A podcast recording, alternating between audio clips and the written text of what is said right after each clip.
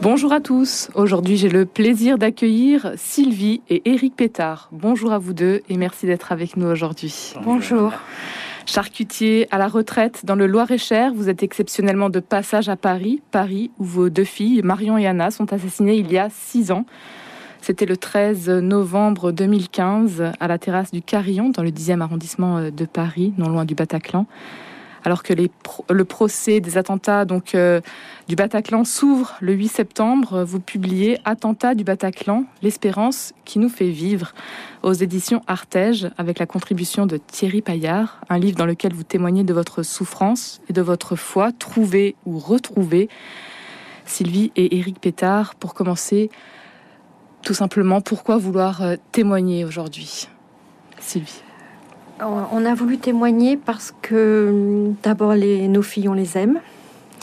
Et elles sont toujours avec nous. Et, et on estime qu'on leur devait ça, on leur devait bien ça de, leur faire un hommage. Et puis euh, qu'elles soient comme elles sont tout le temps avec nous donc euh, partager notre souffrance et après pour euh, peut-être aider d'autres d'autres couples, d'autres mamans qui, qui ont beaucoup de mal. Voilà. Écrire pour faire mémoire Oui. Par peur aussi euh, de l'oubli, peut-être? Oui, par peur de l'oubli, par cette euh, maladie qui dont on ne se souvient plus de rien. Là, j'ai écrit comme ça, pour juste d'abord pour moi, et puis après euh, pour les filles, et les filles m'ont emmené, et puis voilà. Pour les faire vivre, quoi. Voilà. Faire vivre vos filles. De, de, la mort et pour que les gens, euh, parmi tous les victimes de ces attentats, euh, puissent, puissent savoir qu'on on arrive à s'en sortir dans, dans la foi du Seigneur. Voilà. Et que ben, l'avenir des procédures et tout ça, ça nous importe peu, quoi, en fait vous écrivez dans le prologue Un jour anodin pour beaucoup, ce vendredi donc 13 novembre 2015, jour de malheur pour nous cette année-là. Que faisiez-vous hein, pour euh, revenir donc euh, sur ce qui s'est passé ce jour-là? Comment est-ce que vous avez euh, appris le décès de vos filles? Bah, On a appris le décès de nos filles le, samedi soir par l'intermédiaire du ministère de l'Intérieur qui nous ont appelés. Quoi. quoi ma femme les avait cherchés toute la journée. Bon, ben, on, avait encore toujours un peu d'espoir parce que moi, tant que je les voyais pas, j'y croyais pas. Alors vous, vous aviez quand même vu dans les informations ce qui se passait et ça vous travaillait Ah bah oui, évidemment, oui. Évidemment, ah parce que c'était pas l'habitude. Euh, euh, elle savait bien que je me serais quand même inquiétée. Donc, euh, si elle me répondait pas, c'est qu'il y avait, il y avait quelque chose, quoi.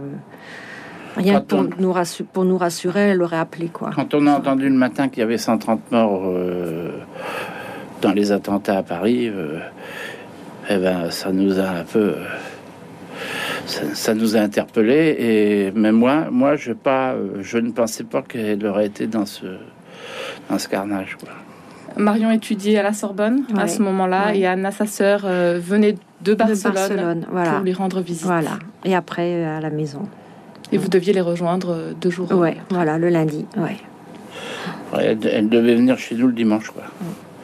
Et remonter avec leur maman le, le lundi. Le lundi. Il y a cette attente insoutenable entre euh, ce que vous voyez aux informations et puis finalement ce coup de fil. Et puis le choc. Ouais, là c'était un peu euh, l'écroulement total. Mais Cependant, le samedi, je n'aurais pas pensé qu'elles étaient, euh, qu'elles étaient, euh, qu'elles étaient mortes, quoi. Je, ma femme, je disais toujours, mais non, euh, c'est pas possible qu'elle, qu'elle soit dedans. Mais si, elle y était.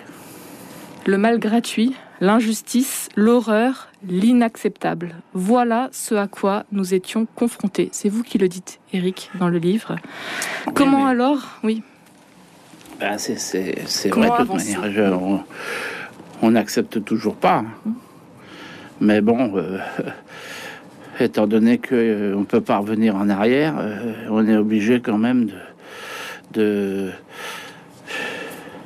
de continuer à vivre et puis de, bah, de soutenir la thèse que par le biais de l'espoir, on, on, pense un jour peut-être, on pense les revoir, quoi. Fatalement, ils ont aussi tiré sur vous. Mhm.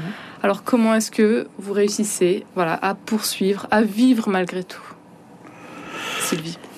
Alors à vivre malgré tout, on est tous les deux. Euh, c'est déjà une, une, grande chance, malgré tout. Et à vivre, euh, je sais pas, on a, les filles sont tout le temps avec nous, on arrive à trouver un, une vie sereine. Euh, mais il y a le travail quand même qui nous a aidés un peu, quand même. Le travail au début Oui, de retourner travailler, oui. Peut-être. Puis, bah, de toute manière faut se rendre à l'évidence. C'est une épreuve que vous traversez à deux, vous l'avez mhm. dit. Euh, vous écrivez dans votre livre, cela fait maintenant 30 ans de vie commune, sans ombre au tableau. Vous êtes un couple soudé, c'est ça votre force aussi aujourd'hui, de vivre tous les deux pour tous les quatre. voilà, Et alors cette foi, comment est-ce que euh, vous, euh, votre foi vous a sauvé finalement? Oui, mais c'est pas fini. Hein Dieu, il a encore beaucoup de travail et Marie aussi. Hein. Mais bon, j'espère, je, pense qu'on est sur le, bon chemin. Vous, aviez reçu une éducation chrétienne? Sans plus. Sans plus. Et vous Moi, euh, je fait mon catéchisme, ma communion. quoi. J'ai été baptisé, mais j'ai toujours eu euh, la foi quand même quelque part. Euh, je me suis toujours. j'ai toujours prié, quoi, si vous voulez. Hum. J'avais ça en moi, quoi. Et alors là, certainement pas comme fallait, mais bon, euh, j'ai fait ce que qui m'a semblé bon faire. Et là, c'est au fil des rencontres finalement que vous retournez. Bah là, euh, forcément, euh, ça. Enfin, déjà, lorsqu'on s'est marié, lorsqu'on a voulu avoir des enfants, on s'est marié parce qu'il n'était pas question qu'on ait des enfants sans qu'on passe à l'église. Et puis après, bah là, forcément, ça ça nous a tellement. On était quand même un peu, un peu euh, dans le. Déboussolé, hein, vous savez, euh, quand ça vous tombe dessus. Euh. et puis, eh ben, moi, j'ai dit à ma femme, il y a que ça qui. Il y a que la foi qui. Il faut se tourner vers les curés parce que sinon, on va pas, on va pas s'en sortir. Alors, moi, j'y étais déjà un peu avant, mais Sylvie, elle, pas trop, quoi. Non, moyennement, oui, moyennement. Et euh, au fur et à mesure, eh ben, euh, vous poussez la porte euh, d'une église? Oui, oui. Au, au, fur et à mesure, on s'est rendu compte que les psychologues et tout ça, ça, ça, servait à rien. Et que, en fait, il n'y avait pas de meilleur psychologue que les prêtres. Mais en fait, la foi, on ne se dit pas du jour au lendemain. Il hein, faut quand même chercher Dieu, faut pas, faut le chercher. Et puis lui, il, je pense que depuis le début, il devait être là parce que autrement, on, aurait peut-être réagi différemment, on aurait, notre vie aurait peut-être basculé différemment. Et là, je pense qu'il était là avec Marie et il, il, nous a dirigés dès le début, je pense, pour nous mener où, on est là maintenant, euh, tous les deux, euh, à se soutenir pour elle.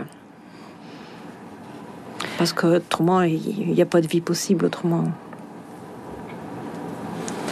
Dans cette traversée du désert, mmh.